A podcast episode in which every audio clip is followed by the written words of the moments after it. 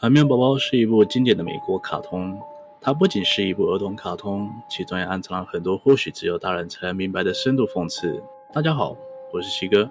我们都知道章鱼哥是海绵宝宝的邻居，虽然平常很爱抱怨，但骨子里却是善良又渴望认同。他的许多厌世台词也成为了社畜语录的经典。而章鱼哥有一段不为人知的动画，这段故事就跟哆啦 A 梦消失的两集都市传说一样，是尼克电视台不承认的一集。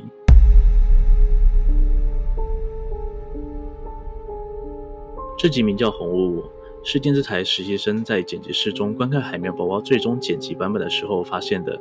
其实制作《海绵宝宝》的工作团队都知道，大家会乱取动画片段的名字，有些是黑色幽默，有的就是低俗的黄色笑话，这只是他们工作时的一个恶趣味。所以当工作人员看到章鱼哥自杀的标题卡时，也不以为意，以为这就只是一个病态的笑话罢了。而接下来的故事，西哥会以第一人称的方式来进行描述，方便大家更能融入剧情当中。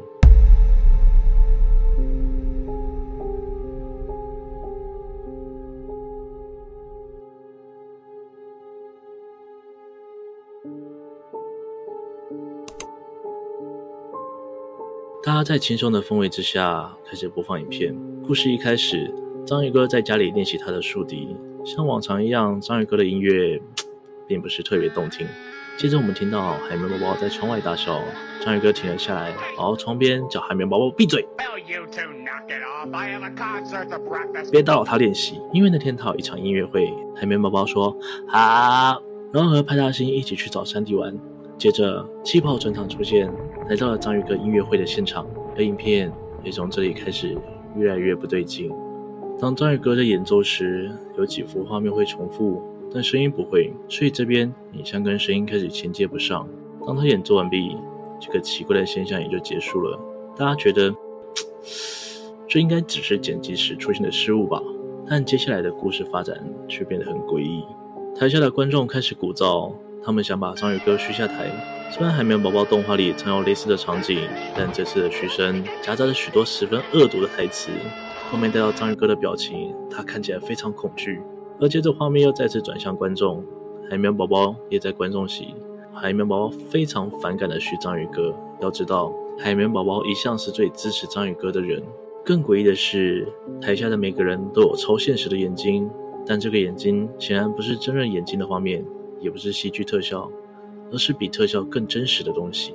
动画师跟我们实习生们都开始感到不安，还有点困惑。影片继续播放，画面回到章鱼哥的家。章鱼哥坐在床上，看起来非常受伤。令人不安的是，此时没有声音，完全没有声音。而这段令人感到绝望又窒息的影片持续了整整三十秒。接着，章鱼哥开始哭泣，他把手放在眼睛上，安静地哭了整整一分钟。同时，背景响起了沙沙的声音，又慢慢消失，听起来就像微风吹过森林。画面向章鱼哥脸部拉近，他的哭声也越来越大，听起来也越来越愤怒。然后屏幕会抽动一下，就好像他自己扭曲一样，然后恢复正常。风吹过树的声音慢慢变大，也越来越剧烈，仿佛某处正酝酿着一场风暴。令人毛骨悚然的部分是，章鱼哥的哭声听起来特别真实，不像从机器传出来的声音。以当时的技术而言，机器没办法发出这么高品质的声音，仿佛有人就在机器背后哭，而在风声和哭声之下，却有一种很细微的声音，听起来很像笑声。大概过了三十秒之后，荧幕画面突然模糊掉，有什么东西从画面上一闪而过。动画编辑将影片暂停并倒带，画面上出现了一张很可怕的照片。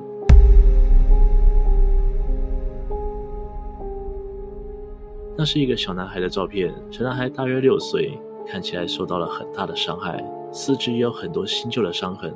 我们看见这照片的时候都被吓到，希望这只是某个人的恶作剧。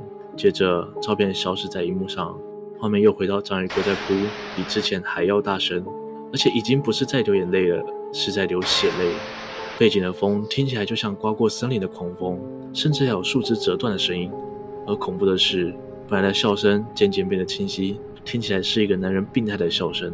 大约二十秒之后，刚刚的扭曲画面再次出现，再次出现了那种恶意的照片。这种模式反复出现了好几次。张玉科的哭泣一次比一次更诡异，而照片内容也令人感到毛骨悚然，在场的所有人都被吓坏了。坐我旁边的一位实习生甚至没办法继续待在剪辑室，首席声音编辑按下了暂停，他必须请海绵宝宝的创作者来看看状况。海伦伯格先生在大约十五分钟之后抵达了剪辑室，编辑们继续播放这一集，接下来的几个画面全是尖叫，接着尖叫声停了下来，剪辑室里鸦雀无声。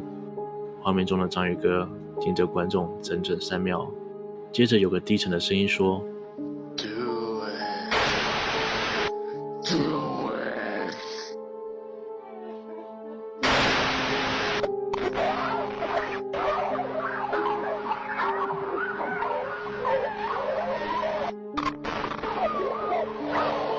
紧接着就响起了枪声，我们看到章鱼哥手里拿着一把散弹枪，他立即将枪放入口中并开动扳机。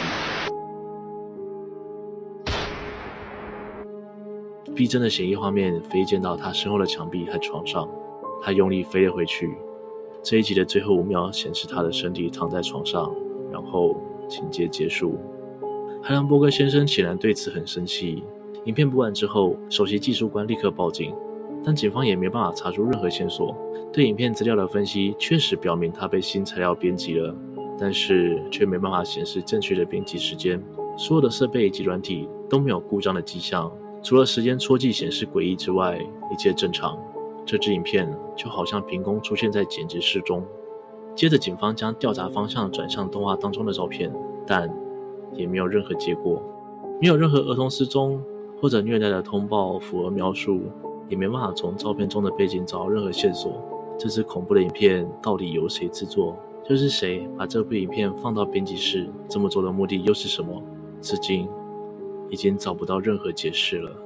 幸好这部影片并未播出。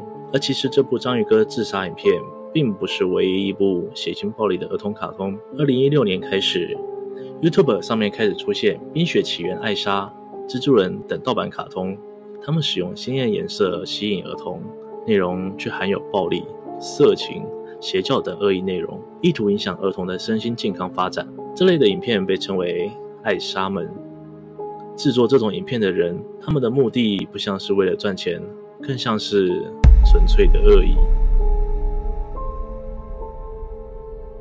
由于这类影片所选用的卡通主题非常热门，所以非常容易被查到。甚至容易被列入卡通自动播放的列表中。暑假来临，疫情期间又没办法带小朋友出门玩耍，这让小朋友看 YouTube 卡通的时候要特别留意。